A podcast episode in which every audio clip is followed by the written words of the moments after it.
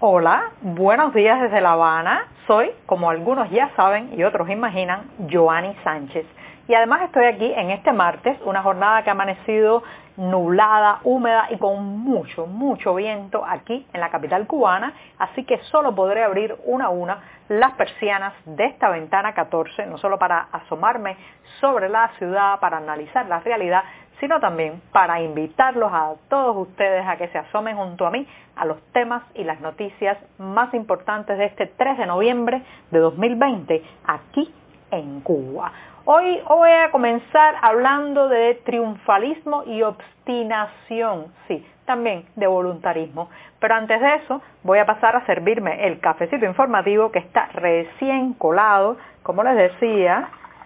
caliente, muy caliente, así que lo echo en la taza, lo dejo unos segundos aquí a mi lado mientras les comento los temas del día de hoy en este podcast. Inicialmente les anunciaba que en un primer momento iba a hablar de voluntarismo, triunfalismo, también de hacer las cosas de manera tosuda desde el poder. Y tiene que ver con una consigna, sí, una consigna que escuchamos mucho, mucho repetirse en el discurso oficial cubano desde hace décadas y es sí se puede. Y voy a pensar sí y a reflexionar sobre el hecho de si se trata de un lema para el orgullo o para la vergüenza. Y ya les diré por qué. En un segundo momento, la construcción de viviendas, según cifras oficiales, eh, esta vez tampoco va a cumplirse o todavía no ha podido cumplirse este año y los planes, los planes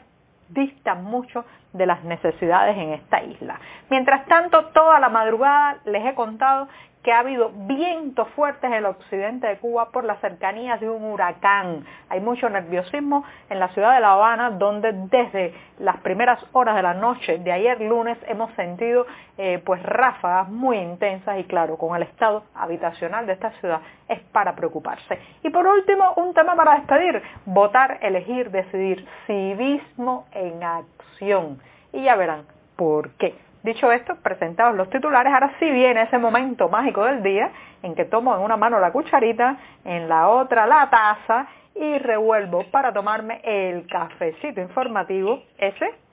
que de lunes a viernes en la mañana y desde hace casi dos años comparto junto a ustedes. Es un café, como saben, lo he estirado un poco, así que hoy está algo aguado porque el café está deficitario, pero sigue un tanto caliente, amargo como me gusta a mí y siempre, siempre necesario. Después de este buchito de café, el primero y más importante del día, los invito, como es tradición también en este programa, a que pasen por las páginas del diario digital 14medio.com y allí podrán ampliar muchos de estos temas y la mayoría de estas noticias. Dicho esto, me voy con la primera reflexión del día que les adelantaba, tiene que ver con una consigna. Ya sabe que vivimos en una realidad que eh, en el discurso oficial proliferan, abundan las consignas. Vivimos en una Cuba llena de palabras, de eslogans, de lemas que rara vez, rara vez se eh, cumplen o se materializan en todo su triunfalismo en la realidad. Y uno de esos, de los más nefastos, por cierto, es el lema de sí se puede. Esta es una consigna que hemos escuchado desde que somos muy pequeños. Yo recuerdo haberla oído mucho en los años 80 también, durante la crisis económica de los 90. Y eh, esta es una consigna que de tanto escucharla nos parece ya normal, que es algo común decir ante un obstáculo, ante un reto, ante una tarea, sí se puede y concentrar en esas palabras nuestro deseo de llevar a cabo una acción. Pero señoras y señores, el tema es que en sí se puede, está concentrado algo de lo más nefasto que le ha pasado a este país en seis décadas y tiene que ver con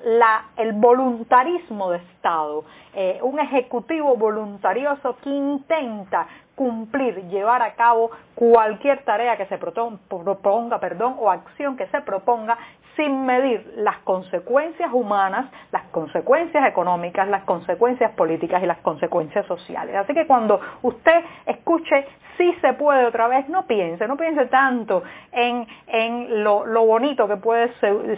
sonar desde las tribunas y desde los micrófonos, sino en las consecuencias para la población de esta obstinación de este discurso del voluntarismo. El mismo discurso voluntarista que ha llevado a tantos descalabros y tantos fracasos en este país, fracasos diplomáticos, fracasos económicos, descalabros en todos los sentidos del posible o potencial desarrollo de este país que muchas veces se ha visto lastrado justamente por esos que dicen sí se puede. Además, ¿quién paga ¿Quién paga los platos rotos del sí se puede? No son los jerarcas del partido, no son los que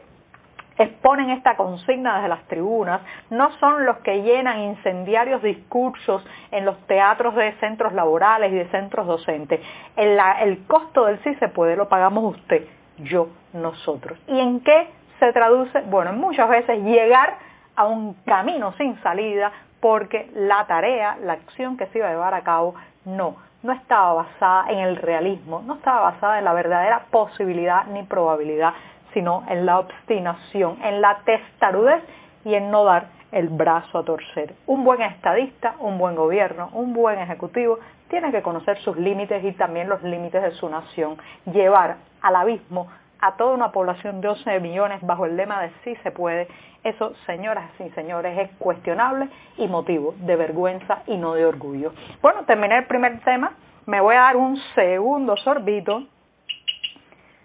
porque los martes hay mucho trabajo editorial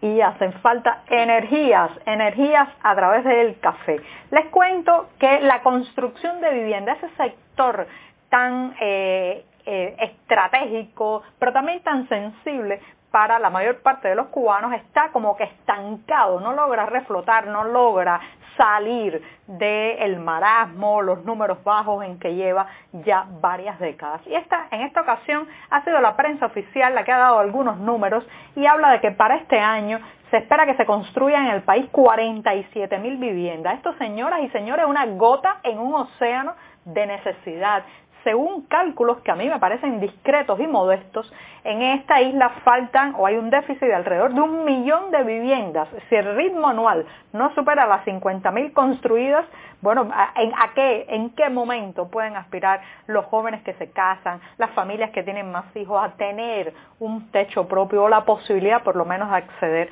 a un techo? Entonces, las cifras oficiales según para este año son de 47.000 viviendas y según funcionarios, la directora general de la vivienda, Vivian Rodríguez, ha informado que ese programa a estas alturas del año se cumple en un 90%. Usted quítele la cáscara del triunfalismo de la que ya hablábamos en la primera noticia eh, quítele a ese número del 90% la cáscara del triunfalismo y del voluntarismo y el maquillaje de los números y no sé, no sé con qué número realmente o con qué cifra vamos a quedarnos, pero lo cierto es que ya incluso en, ese, en esas 47 mil que se han planificado, una parte de ellas son planes estatales, las otras viviendas a través de subsidios y otras por esfuerzo propio. Esfuerzo propio no es otra cosa, señoras y señores, que levantar una vivienda, construir una casa de manera privada y particular,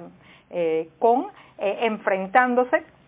a las inspecciones, enfrentándose al desabastecimiento de cemento y de productos de construcción, enfrentándose al robo también de materiales constructivos, en fin, todas las familias que ahora mismo están construyendo una casa en Cuba, de verdad que hay que ponerles una medalla heroica porque es un verdadero dolor de cabeza y por eso, por eso tantos se pasan años, décadas viviendo entre ruinas nuevas, quiere decir construyendo una casa en la medida que la habitan. Entonces, bueno, ¿por qué? ¿Por qué no reflota este sector de la construcción de casas en Cuba? ¿Por qué el Estado no logra crear una cantidad de viviendas y sin embargo construye hoteles lujosos, cinco estrellas, cinco estrellas plus por todos lados y no logra crear viviendas dignas para la población. Bueno, no nos engañemos, señoras y señores, porque esas viviendas no las puede vender a un precio que le sea rentable. No las puede vender a un precio que le sea rentable, porque el verdadero costo de esas casas dejaría en evidencia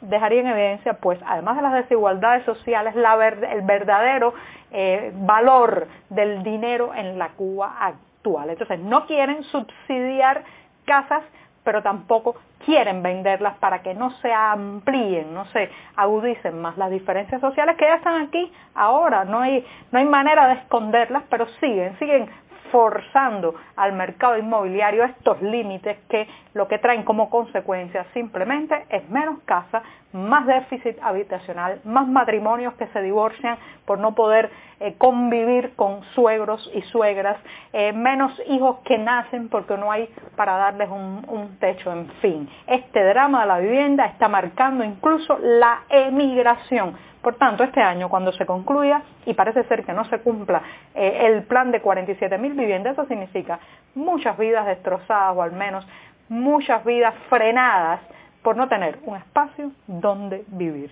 Dicho esto,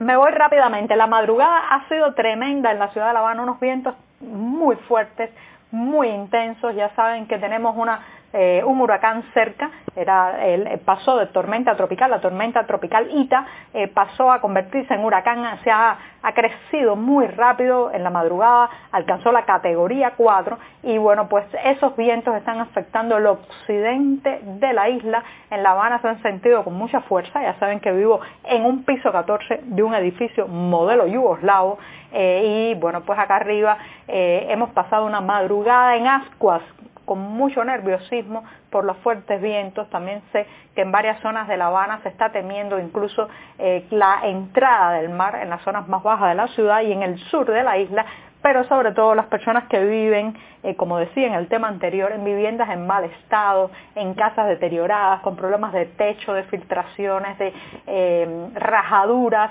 problemas de infraestructura, pues cuando sienten estos vientos es como, eh, este es un sonido infernal para muchos eh, en esta ciudad, en esta ciudad tan dada a los derrumbes y a los colapsos. Y me voy, me voy rápidamente y me despido recordando que hoy, hoy son las elecciones presidenciales en Estados Unidos. Como saben, Estados Unidos es el país con una mayor comunidad de cubanos fuera de la isla. Así que les deseo a todos esos compatriotas y también al pueblo estadounidense una jornada en que salga victoriosa la democracia. Sí, algún día, algún día también tendremos jornadas de voto entusiasta y definitorio en nuestro país. Muchas gracias y hasta mañana.